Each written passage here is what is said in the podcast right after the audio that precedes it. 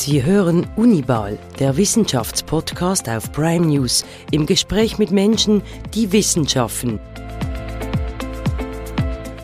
In Zusammenarbeit mit der Universität Basel und präsentiert von Interpharma, wir forschen weiter.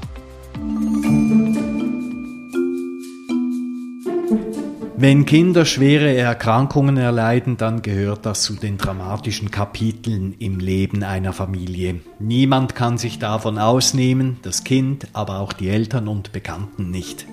In dem Falle kommt die sogenannte pädiatrische Palliativcare zum Einsatz, die Betreuung von Körper und Psyche, die Linderung von Schmerz. Dabei hofft man nicht mehr direkt auf Heilung, aber wie vermittelt man trotzdem Hoffnung?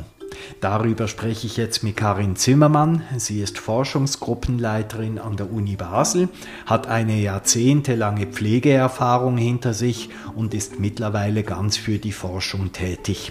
Das ist Unibal, der Wissenschaftspodcast auf Prime News. Mein Name ist Claude Bühler. Ich begrüße Sie, Frau Zimmermann, bei Unibal. Was genau ist die pädiatrische Palliativcare? Ja, vielen Dank, Herr Bühler, auch für die herzliche Einladung und dass wir da diese Plattform bekommen.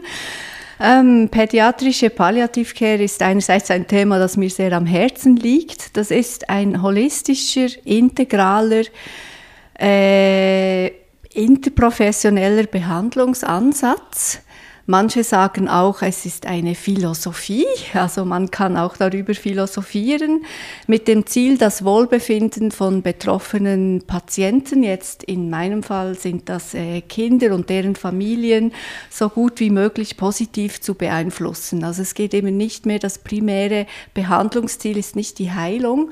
Und dadurch ist dieser palliative Behandlungsansatz in der Medizin eigentlich einzigartig, ist die einzige Disziplin in der Medizin, die nicht die körperliche Heilung als primären Behandlungsansatz verfolgt, sondern den Erhalt von Lebensqualität, solange es geht, in eben Situationen, wo eine körperliche Heilung nicht mehr möglich ist. Mhm.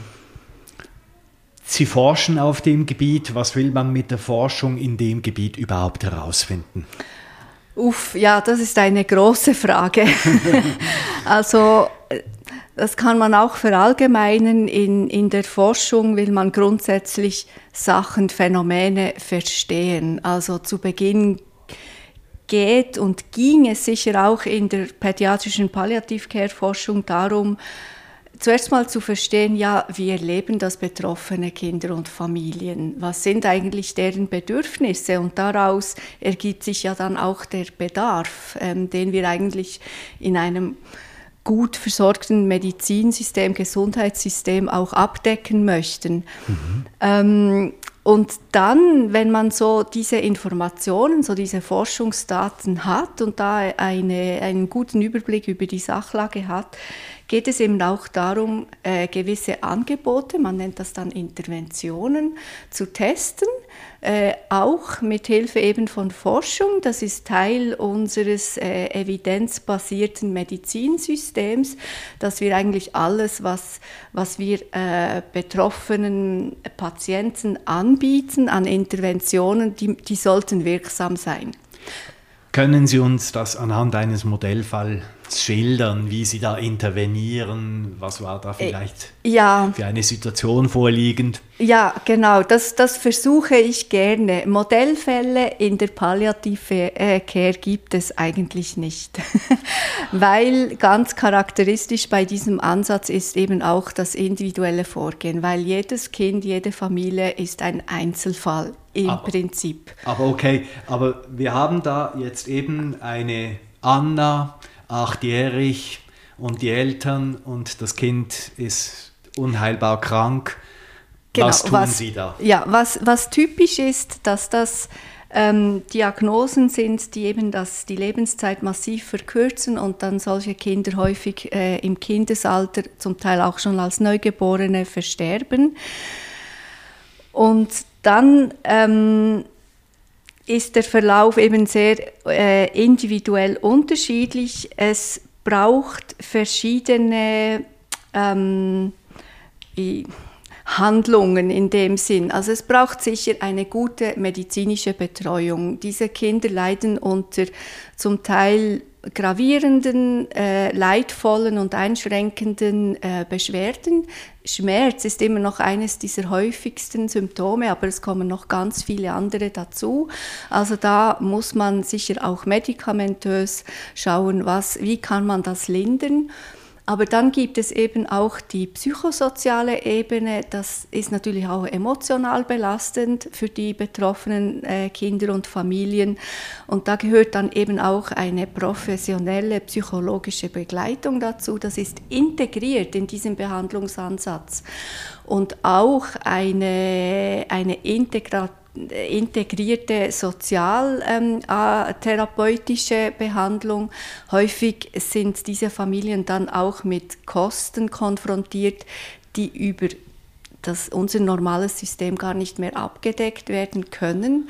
Das sind immer sehr, sehr komplexe sag ich, Krankheitsfälle und dann kommt auch noch die spirituelle Ebene. Es geht dann eben um existenzielle Fragen, äh, Lebensthemen und auch auf dieser Ebene brauchen dann die Familie Begleitung. Und das ist eben integrativ in verschiedenen Komponenten in diesem palliativen Betreuungsansatz äh, vorhanden. Und mhm. das macht das, die Intervention dann sehr komplex, mhm. weil es gibt verschiedene Komponenten und nicht alle Familien brauchen von jeder Komponente gleich viel diese Themen, die Sie aufgerufen haben, also eine ganze Bibliothek von Themen, die sind ja eigentlich äh, überhaupt nicht neu. Also das die, diese Themen hat es wahrscheinlich schon gegeben, seit es Menschen überhaupt gibt. Aber wie kommt es dazu, dass die Forschung in dieser Sache noch jung ist? Ja, weil tatsächlich eben auch die Medizin, ähm, Palliativcare als medizinische Disziplin ist noch jung. Mhm. Also das hat äh, ihren Ursprung schon noch im letzten Jahrhundert, aber jetzt zum Beispiel in der Schweiz ist die Fachgesellschaft, äh, wurde 1988 gegründet, also das ist jetzt auch noch nicht so lange her. Und dass es überhaupt einen medizinischen Schwerpunkt ist, das ist erst seit 2016 der Fall. Also das, da, da mhm. reden wir, das ist nicht vergleichbar mit, mit Kardiologie, Neurologie, das gibt es schon lange. Ja. Da ist auch das Wissen darüber und der Wissenskörper schon deutlich traditioneller und älter verankert. Mhm. Und in der Palliativcare sind wir da auch noch am Aufbauen des Wissens. Mhm. Ja. ja. aber ja, welche Erklärung haben Sie dafür, dass, es, dass man sich erst seit so kurzer Zeit um diese Dinge kümmert? Ja, das ist, eine, das ist eine gute Frage. Also das ist eigentlich aus dem Bereich der Onkologie, der Krebserkrankungen traditionell ursprünglich entstanden. Mhm. Und äh, ja, wenn man sich ein bisschen auskennt mit so der Entwicklung von häufigen Erkrankungen in unserer Gesellschaft, dann weiß man auch, Krebserkrankungen ist ein Erscheinungsbild der neueren Zivilisation. Also das gab es natürlich vor hunderten Jahren nicht in dem Ausmaß, wie es das jetzt gibt. Mhm. Ähm, und was wir jetzt eben sehen, durch die Möglichkeiten der Medizin, die immer besser werden, überleben natürlich jetzt auch Kinder, zum Teil mit sehr häufig mit angeborenen ähm, Beschwerden, Krankheitsbilden, die früher einfach gestorben wären. Mhm. Ähm, natürlicher, also in Anführ Anführungszeichen natürlicherweise, ja. ähm, die leben jetzt mhm. dank der besseren Versorgung. Und das kreiert natürlich auf einmal einen Bedarf eben an, an so einem Behandlungsangebot, den es vor 100, 200 Jahren einfach gar nicht gegeben hat. Was erforschen Sie konkret können Sie uns ein Beispiel eines Resultats mitteilen? Ja, also wir wissen jetzt äh, zum Beispiel schon recht gut dank der Forschung ähm, was so die hauptsächlichen Bedürfnisse von Betroffenen sind. Das muss man nicht immer weiter neu erforschen, das wiederholt sich immer. Was es jetzt braucht und was wir jetzt erforschen in unserer aktuellen äh, Studie, ist, ob eben so ein ganzheitlicher, integrativer Behandlungsansatz mit all diesen Komponenten, die ich vorhin aufgezählt habe, auch tatsächlich wirksam ist. Also es geht jetzt wirklich darum, die Wirksamkeit jetzt zum Beispiel von pädiatrischer Palliativcare auch wissenschaftlich zu belegen. Mhm. Und was ist wirksam? Ja, genau. Und das ist jetzt wirklich die gute und auch sehr schwierige, schwierig zu beantwortende Frage. Ich habe vorhin äh, erzählt, dass das die Förderung, den Erhalt des Wohlbefindens im Zentrum steht von Palliative Care. Man kann das auch Lebensqualität nennen, natürlich. Ähm, das ist eigentlich wie das Hauptziel von Palliative Care. Und dann ähm, erschließt sich einem recht schnell, dass es äh, irgendwo wahrscheinlich sinnvoll ist, mal zu, die Lebensqualität zu erfassen von so Betroffenen und das dann eben auch vor einer Intervention zu überprüfen und dann nach einer gewissen Zeit nach der Intervention, wenn möglich auch im Verlauf über einen längeren Zeitraum zu überprüfen. Das ist zum Beispiel eine Möglichkeit, wie man das, wie man Wirksamkeit in diesem Bereich messen kann über die Lebensqualität. Aber das ist sicher nicht die einzige Möglichkeit und vielleicht auch nicht die wichtigste. Da wissen wir eben noch nicht so genau, welches Ergebnis auf Seiten Kinder und betroffenen Familien eigentlich das Sinnvollste ist, um die Wirksamkeit einer solchen Intervention zu überprüfen. Aber wenn ich es recht verstehe, ist eigentlich der Grabmesser das Wohlergehen. Ja, das ist sicher. Das steht im Zentrum von ja. diesem Betreuungsbehandlungsangebot. Aha. Ja, genau. Sie haben geschrieben, das ist relativ schwierig, da Forschung zu betreiben, da Sie es ja mit vulnerablen Personen zu tun haben, also Kinder, die krank sind, vielleicht sogar in einem finalen Stadium. Wie gehen Sie da überhaupt vor? Ja, ähm, das braucht ein, sicher ein gewisses Fingerspitzengefühl. Also wir mhm. haben natürlich gesetzliche Rahmenbedingungen, europäisch in der Schweiz, die regulieren schon ziemlich streng, sage ich jetzt mal, wie man äh, Forschung mit kranken Personen betreiben darf. Okay, was dürfen Sie, was dürfen Sie nicht? Also als unethisch wird selbstverständlich ähm, betrachtet, wenn man jetzt einen Behandlungsansatz, den man als vielversprechend erachtet, jemandem vorenthalten würde. Ah, ja. Und das ist so ein, ein klassisches Studiendesign, das man in der Medikamententestung traditionellerweise verwendet. Wenn ein neues Medikament kommt, dann kriegen das manche Patienten und eine andere Patientengruppe bekommt eben ein, das Medikament nicht, ein sogenanntes Placebo, damit man dann das gegenüberstellen kann. Ja. Und so etwa, und das ist der Goldstandard, um Wirksamkeit zu überprüfen in der Forschung. Aber so ein Design in dieser Situation wäre jetzt eben ethisch-moralisch nicht korrekt. Wie nahe dürfen Sie an eine wirklich kranke Person mit der Forschung herantreten? Um, nahe. Mhm. Das ist eben ein anderes, also da, da, haben auch viele Fachpersonen in den Spitälen machen sich dann Sorgen, ja, dass wenn man jetzt so eine betroffene Familie noch mit einem Forschungsvorhaben konfrontiert, nebst der riesigen emotionalen Belastung, die sie sowieso schon haben, dass, man, dass das dann eben zu viel ist, dass das nicht zumutbar ist. Und ja, da braucht es sicher Fingerspitzengefühl. Wir wissen aber auch, dass wenn man eben solche vulnerablen Patientengruppen komplett aus diesen Gründen aus der Forschung ausschließt, dann diskriminiert man sie. Mhm. Dann gibt es eben in, die, in dem Bereich auch nicht den nötigen Fortschritt, den die Wissenschaft ermöglicht. Und das ist eigentlich auch nicht gut. Das führt zu einer Diskriminierung. Und das ist dann in diesen ethischen Grundsätzen auch beschrieben.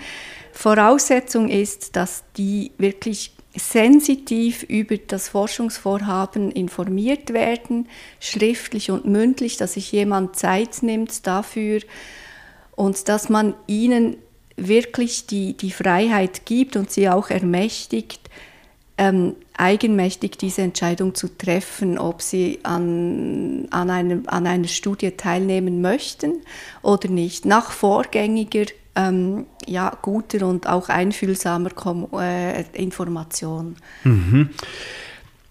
Also Sie wollen auch, dass die Forschungsresultate dazu führen, dass man eben diese Palliativcare stärker anerkennt. Wird sie das noch zu wenig? Wenn ja, wo?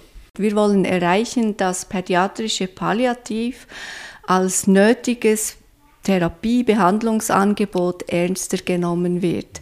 Und damit, da, damit wir dadurch die Versorgung ähm, jetzt in der Schweiz äh, weiter ausbauen können. Weil wir wissen ungefähr, wie viele Kinder und Familien betroffen sind. Da haben wir wissenschaftsbasierte Zahlen. Ähm, und wir wissen auch, wie viele Kinder wir erreichen und Familien, und das sind 10 Prozent. Und da haben wir einen Missstand. Mhm. Und da hoffen wir, äh, durch unsere Forschungsresultate und durch auch die Aufmerksamkeit ähm, äh, ja, wie auch jetzt in dem Moment, in dem man das an die Öffentlichkeit trägt, dass eben für diese Thematik sensibilisiert wird und dass wirklich die, die, die Spitäler, an denen Palliativcare ähm, natürlicherweise stattfinden muss, im Prinzip auch ihre Angebote weiter ausbauen können. Weil da sind wir, da gibt es einen riesigen Bedarf in der Schweiz und da sind wir auch im internationalen Vergleich sehr, sehr weit hintendrein. Und was wären nach Ihnen die gesellschaftlichen Auswirkungen, dass wir das noch so äh, reduziert ich, anbieten? Dass wir das jetzt reduziert anbieten, erhöht die Belastung für die betroffenen Familien. Ja. Früher oder später wird ein betroffenes Kind versterben. Das ist eigentlich äh, mit, mit den vorhandenen Diagnosen gegeben. Und das ist wahrscheinlich das Schlimmste, was eine Familie in ihrem Familienleben und auch ein Individuum persönlich erleben kann. Ähm, und das sind Menschen in, in der, in, in, mitten in ihrem Leben, 20, 30, 40-jährig. Und mit so einer Geschichte weiterzuleben ist nicht ganz einfach. Mhm. Und je besser natürlich über professionelle Angebote auch diese Belastungen während der langdauernden, und das sind manchmal Jahre und Jahrzehnte lange Krankheitsverläufe, ähm, wo die Eltern teilweise komplett aus dem Berufsleben ausscheiden, weil sie einfach die Ressourcen nicht mehr haben und finanziell wirklich auch am Limit laufen, damit so eine Familie eben die bestmögliche Unterstützung bekommt, um sich dann auch wieder gut in die Gesellschaft integrieren zu können. Im besten Fall während dem schon und sicher auch nachdem äh, allenfalls das Kind eben verstorben ist. Mhm. Und da kann die, die sage ich, die, die spezialisierte Palliativcare schon viel dazu beitragen, dass, dass diese Familien auch weiterhin ja, gut, gut in der Gesellschaft und im Alltagsleben irgendwo integriert äh, sind und auch ähm, ihren Aufgaben nachkommen können. Und dann nicht abhängig werden von ja, vielleicht anderen Unterstützungsangebote, die dann letztendlich auch die Gesellschaft auch wieder belastet.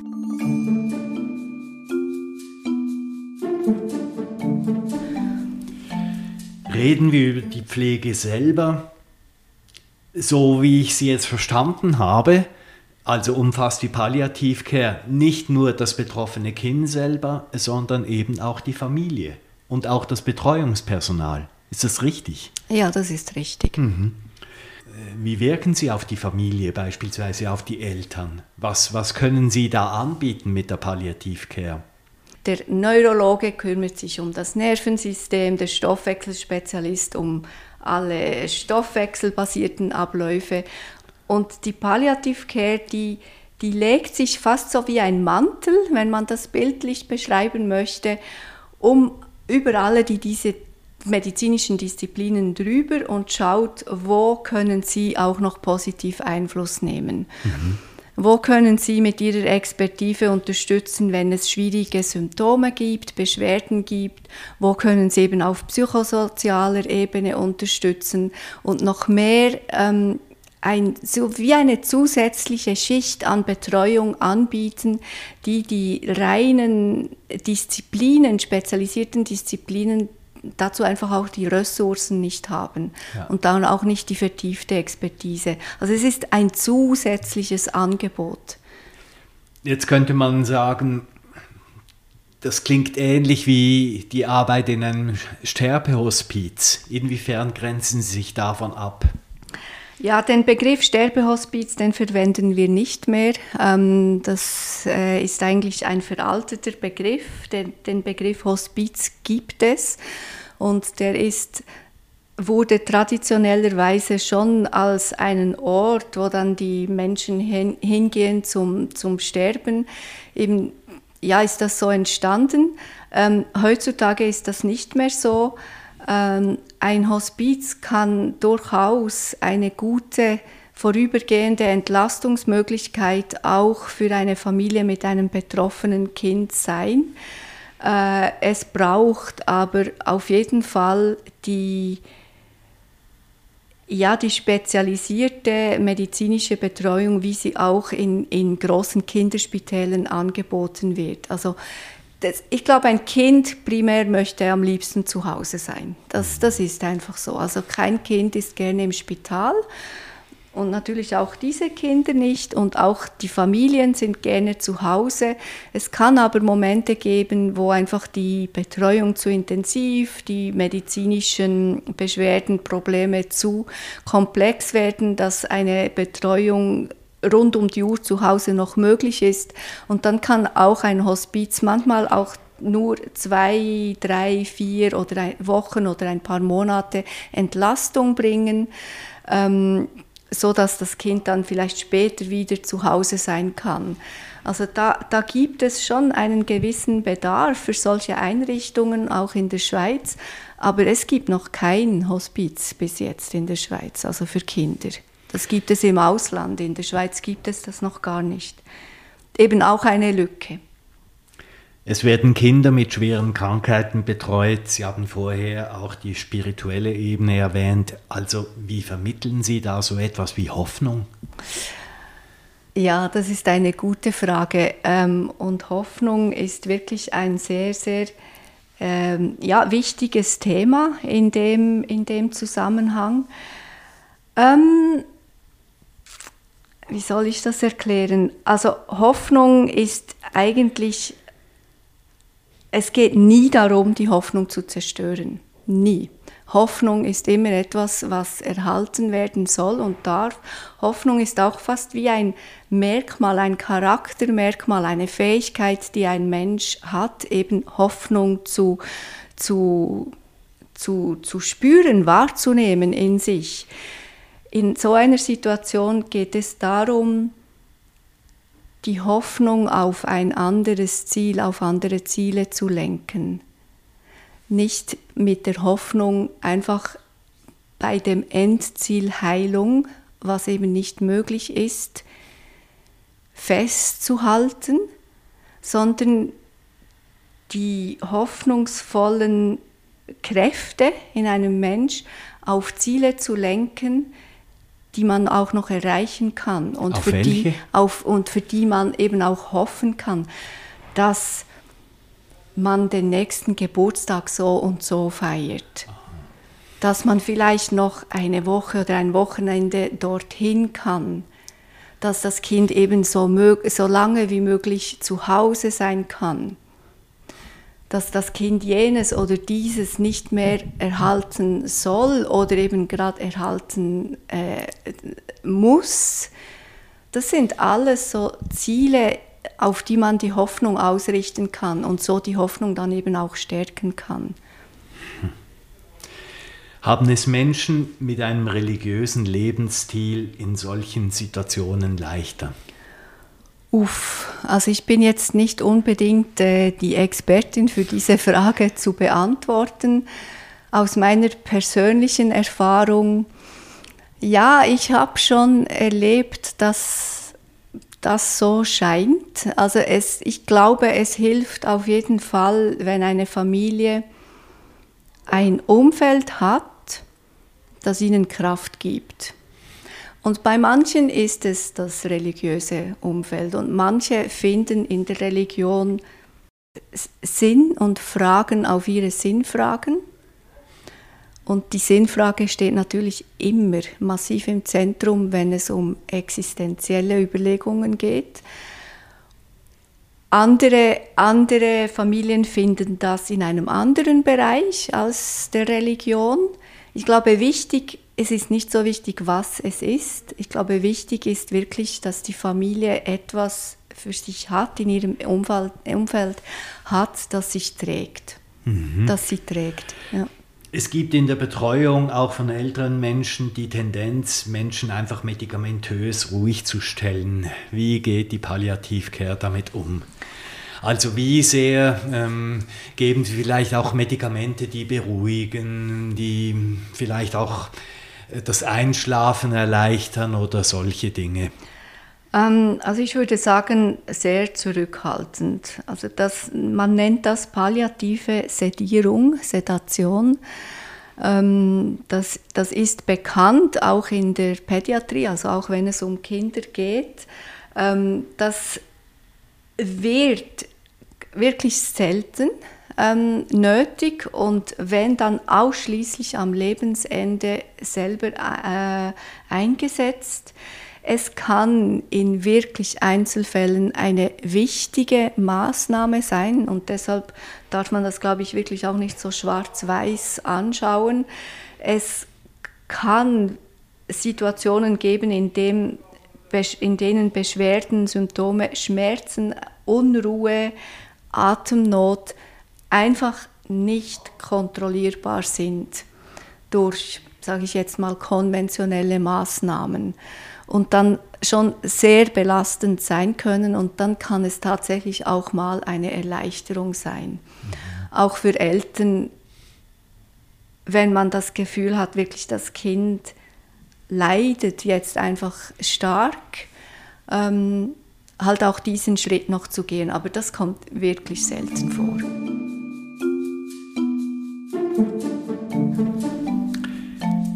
Reden wir mehr über Sie. Also ich kann mir vorstellen, dass wir jetzt Publikum haben, das Sie bewundert, weil Sie in diesem Bereich tätig sind, weil Sie Pflege machen, die aber von sich denken, oh, ich bitte nie. Warum Sie? Ja, das ist äh, auch nicht ganz eine einfache Frage. Und das hat natürlich, ich, ich würde sagen, das hat sehr viel jetzt in meinem Fall auf jeden Fall mit meiner persönlichen Biografie zu tun. Und was ich auch beobachte in, bei meinen Kolleginnen, es gibt bei vielen Menschen, die das machen, irgendein ein Ereignis in der persönlichen Biografie und das kann auch schon früh sein. Bei mir ist das, war das noch vor der Geburt, jetzt zum Beispiel vor meiner eigenen Geburt, das einfach äh, irgendwie auch geprägt hat und für dieses Thema sensibilisiert hat und daraus irgendwie wahrscheinlich auch eine Fähigkeit entstanden ist, sich diesen Themen zu widmen und auch ein Interesse. Es ist bei mir, ich, also, also seit ich denken kann, interessieren mich Fragen um Leben und Tod. Und warum das genau ist, also ich habe schon meine, meine, also ich, ich, ich, ich weiß da schon ein bisschen mehr darüber, aber es ist auch zu persönlich. Mhm. Und das sind dann einfach prägende Sachen und ähm, das beobachte ich bei vielen Menschen, die die, die dann einen solchen Weg einschlagen. Mhm. Aber woher beziehen Sie die Kraft überhaupt für diese Pflegearbeit? Und dann ist das etwas, was man natürlich auch lernt. Also mhm. ich, das hat bei mir beruflich mit 19, 20 Jahren angefangen. Äh, man, man lernt in diese Auseinandersetzung zu gehen, man kommt sicher, bekommt sicher in der Ausbildung auch ein paar Strategien, Werkzeuge äh, mit und man, man merkt dann auch ziemlich schnell, ja, kann ich mit so einer Belastung umgehen? Wie verarbeite ich das? Oder kann ich das dann eben nicht? Und dann wählt man auch nicht diesen weiteren Berufsweg oder diese Richtung natürlich. Ähm, und irgendwie entwickelt jeder für sich individuell Strategien, wie er mit, mit dieser emotionalen Belastung umgeht. Und ich glaube, jeder von uns hat auch seine ganz individuellen Erklärungsmodelle. Mhm. Und das müssen nicht die gleichen sein für alle. Aber ich, jeder hat, der solche Arbeit macht, hat für sich ein Erklärungsmodell. Weil sonst geht es wirklich nicht. Weil, weil das ist irgendwo, wenn man nicht dem Ganzen nicht eine Art Sinn geben kann für einen persönlich, dann frisst einen das, glaube ich, auf. Mhm. Weil dann ist es nur noch sinnlos und absolut nicht, nicht verständlich und nachvollziehbar, wieso es das überhaupt geben muss. Und das, das, das betrifft, also das kann man für ganz viele Sachen, die auf dieser Erde passieren, eigentlich sagen. Ja. Und da ist es halt auch so. Wie machen Sie das? Also Sie arbeiten ja jetzt in der Forschung, aber äh, Sie haben 20 Jahre lang haben Sie in der Pflege gearbeitet. Wie sind Sie da vorgegangen, also diesen Grad, diesen schmalen Grad zu erwischen zwischen pragmatischem Handeln, das muss jetzt einfach getan werden, und dennoch gefühlsmäßiger Anteilnahme? Also für mich ist das ein sehr bewusster Akt.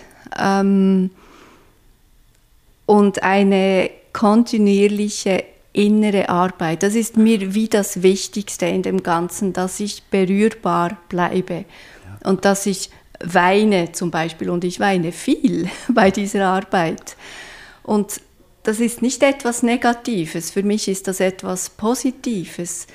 Ähm, diese Berührbarkeit, die muss für mich fühlbar, spürbar sein und ich finde, die muss auch für mein Gegenüber spürbar sein und gleichzeitig ähm, braucht es eben die Auseinandersetzung und die innere Arbeit, damit man auch spüren kann, wo ist jetzt eine Grenze erreicht, wo wird es jetzt zu viel und wo muss ich jetzt halt tatsächlich ganz bewusst ein bisschen Distanz nehmen. Ähm, und das braucht immer wieder Mut, das braucht Zeit, um so diese inneren Prozesse auch bewusst wahrzunehmen. Und das braucht Reflexion und äh, für mich auch sehr viel Achtsamkeit. Und Achtsamkeitstraining und Meditation sind jetzt eben Werkzeuge, wie ich auch eben in, in einem tiefen Mit Mitgefühl bleiben kann und wie ich mir diese Berührbarkeit erhalten kann. Andere finden hoffentlich ähm, andere Strategien, aber tatsächlich das etwas vom Schlimmsten, was ich selten mal beobachte, ist, dass wenn wirklich der Druck und die Belastung für eine Fachperson so groß wird, auch der Druck im Gesundheitssystem, der geht eben auch nicht am Personal vorbei, und man dadurch dann wie emotional abstumpft. Und dann begegnet man Menschen in Krisen, die komplettes Mitgefühl brauchen in dem Moment. Und deshalb ist das so schlimm, wenn man abstumpft. Und dagegen, also kämpfe, nein, also das, da, dagegen, dagegen gehe ich wirklich ganz bewusst vor. Weil das ist wirklich das Schlimmste, finde ich, was passieren kann, wenn Fachpersonen, die in diesen Bereichen arbeiten, abstumpfen. Und das ist auch nicht gesund für, für einen selbst, glaube ich, weil wenn man das nicht eben kontinuierlich verarbeitet durch Reflexion und Auseinandersetzung, dann tut das einem selber auch nicht gut. Und ich glaube, das würde sich früher oder später auch in irgendeiner Form äh, körperlich äußern. Mhm. Wie erwähnt, Sie haben sich ja gewissermaßen von der Front von der Pflegefront in die Forschung zurückgezogen. Fehlt es Ihnen manchmal? Ja, also das war, das war auch, also da, in dem Moment, als ich mich dann ganz auf die Forschung konzentrierte, das hat mich äh, sehr, sehr fasziniert und, in, und interessiert. Und ja, ich war vielleicht auch an einem Punkt, da ich auch in dem Moment ein bisschen froh war, vielleicht ein bisschen mehr Distanz zu haben. Das könnte natürlich auch so, war vielleicht auch so ein bisschen im Hinterkopf, zu eben äh, an der Front arbeiten mit den Familien direkt. Und jetzt mache ich das jetzt ja, 10, 15 Jahre plus minus und merke jetzt aber fehlt mir der andere Teil auch wieder. Ja, genau. Vielleicht können Sie uns eine Begebenheit aus der Praxis schildern, eine Situation? Äh, ja, ich, ich versuche es. Das ist jetzt nicht äh, eine aktuelle Geschichte, aber das ist mhm. sicher eine Geschichte, die mich halt auch in meinen Berufsanfängen sehr geprägt hat. Ich äh, habe äh, längere Zeit ja auf einer Kinderkrebsstation gearbeitet und ähm, möchte vielleicht noch eine Klammer öffnen, um auch zu betonen, das sind nicht die häufigsten Diagnosen in, bei Kindern, die Palliativcare benötigen, die Krebsdiagnosen, weil äh, glücklicherweise heutzutage viele von diesen Krankheiten eben geheilt, die tatsächlich geheilt werden können. Ähm, aber es ist jetzt auch ein Fall von vor ja, fast also 30 Jahren. ja, es ist 30 Jahre her. Äh, und einzelne Kinder ähm, versterben halt auch heute noch an Krebs. Und das war ein 13-, 14-jähriger Junge, der war wirklich schwer krank und man wusste schon, ja, man kann diese Leukämie nicht heilen bei ihm. Ähm, der war auch viel im Spital, der hatte viele Nebenwirkungen und einfach belastende äh, Symptome von der Krankheit und von der Therapie. Und ich habe ihn viel betreut im Spital. Und das war immer so, wir hatten so unseren Moment während am Morgen, wenn ich ihn gewaschen habe, da brauchte er äh, Unterstützung, das konnte er nicht selbstständig machen, haben wir immer zusammen Musik gehört. Seine Lieblingsband, äh, die auch ich mochte, und dann li ließen wir wirklich das Radio laut, laut, laut laufen und äh, ich habe ihn gewaschen und wir haben geplaudert. das war immer so ein schöner, auch intimer Moment zwischen uns. Und äh, es hat uns sehr verbunden und auch weiter in dieser Geschichte. Damals haben wir noch von, von uns aus Sachen gemacht, das könnten wir heute nicht mehr machen. Das wird jetzt im Rahmen eben von einem spezialisierten pädiatrischen Palliativcare-Angebot angeboten, dass man auch nach Hause geht zu den Familien. Und dieser Junge ist dann damals auch zu Hause gestorben. Das hat er sich natürlich auch gewünscht. Und ich bin dann zum Teil nach der Arbeit noch zu dieser Familie heimgegangen und habe die Betreuung außerhalb der offiziellen Arbeitszeit weitergeführt. Ähm, und ja, das waren auch, das waren sehr prägende, schwere und auch sehr schöne Momente mit dieser Familie. Und es entsteht dann eben eine Beziehung, der, die, die be vertrauensvolle Beziehung ist auch sehr, sehr wichtig in solchen Momenten dass eben die Familie auch den Fachpersonen vertrauen können, dass sie das Bestmögliche für sie machen. Und das geschieht dann eben auch häufig zu Hause, ähm, jetzt auch von Spitex-Fachpersonen oder auch von Fachpersonen aus den Spitälen, die solche Hausbesuche machen. Und ich habe das früher, also äh, einfach so von mir aus dann noch gemacht und war auch dann bei diesem Jungen dabei, als er gestorben ist zu Hause und ja, das sind natürlich, das sind Extreme, das sind krasse Erlebnisse, Erfahrungen mit 25 Jahren und ja, das prägt, das prägt einem. Und das, solche Sachen vergisst man dann auch nie. Und es gibt, das, es ist schwierig, das auszudrücken, ohne dass das wirklich komplett verdreht rüberkommt, aber das sind eben auch dann schöne Momente, auch für eine Fachperson weil auf menschlicher Ebene kann man so viel lernen dabei von solchen Schicksalen und in Zusammenarbeit mit der Familie im Austausch, wie sie damit umgeben. Und das kreiert auch Ressourcen in mir selber.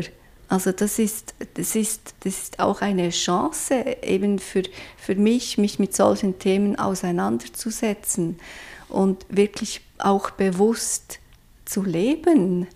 Ähm, und die Konfrontation mit solchen schwierigen Schicksalen und Geschichten sind für uns Fachpersonen eigentlich auch eine Chance. Und das, da gibt es nicht nur negative Aspekte, also man kann innerlich wachsen durch solche Sachen. Es wird auch in der wissenschaftlichen Literatur beschrieben, die, die diese Arbeit machen, haben eben einen Weg gefunden, dann auch innerlich daran zu wachsen und das überhaupt leisten zu können. Wenn ein junger Mensch auf Sie zukommt, und sie fragt, ja, ich überlege mir, soll ich in die Pflege gehen? Was werden Sie diesem jungen Menschen sagen? Ähm, also ich finde das immer noch einen wunderschönen Beruf, äh, aber Sie bekommen ja wahrscheinlich auch mit, was im Moment im Gesundheitssystem so läuft, äh, wie das in Bezug auf den Fachkräftemangel aussieht, was auch die Anliegen der Pflegeinitiativen vor, vor ein paar Jahren waren, äh, die auch angenommen wurde und da, wo es jetzt darum geht, diese Inhalte umzusetzen. Und ja, das ist jetzt, ich, ich bin da vielleicht gar nicht so klar, merke ich. Also ich finde es grundsätzlich immer noch einen wunderschönen und sehr wichtigen Beruf, aber die Arbeitsbedingungen im Moment sind unmenschlich. Punkt. Und ich möchte niemanden entmutigen, diesen Beruf einzuschlagen oder diesen Berufsweg, weil es braucht ja die Pflege und das bekommen wir als Gesellschaft eben jetzt dann auch noch mehr zu spüren, was es bedeutet, wenn zu wenig Pflegefachpersonal äh, vorhanden ist. Also das führt nicht zu schönen Situationen, wenn man eben dann auch mehr auf sich alleine gestellt ist, wenn man betroffen im Spital liegt, weil einfach die Zeit und das Personal nicht mehr vorhanden ist. Und das führt halt schon zu Belastungen eben äh, auf den Personen, die den Beruf jetzt noch ausüben und deshalb verlassen den Beruf auch so viele. Aber das ist jetzt ein gesundheitspolitisches ähm, Thema. Äh, ich meine, ich schließe mich da den Meinungen unseres Berufsverbands an, den Inhalten der, der, äh, der Pflegeinitiative und es ginge jetzt darum, diese Inhalte so, so schnell wie möglich umzusetzen. Ähm, ein Appell an die Politik, schneller zu arbeiten. Also, Frau Zimmermann, ich danke Ihnen vielmal für dieses Gespräch. Äh, für mich war es enorm eindrücklich. Und ähm, ja, ich wünsche Ihnen alles Gute und auch Ihren Kolleginnen und Kollegen.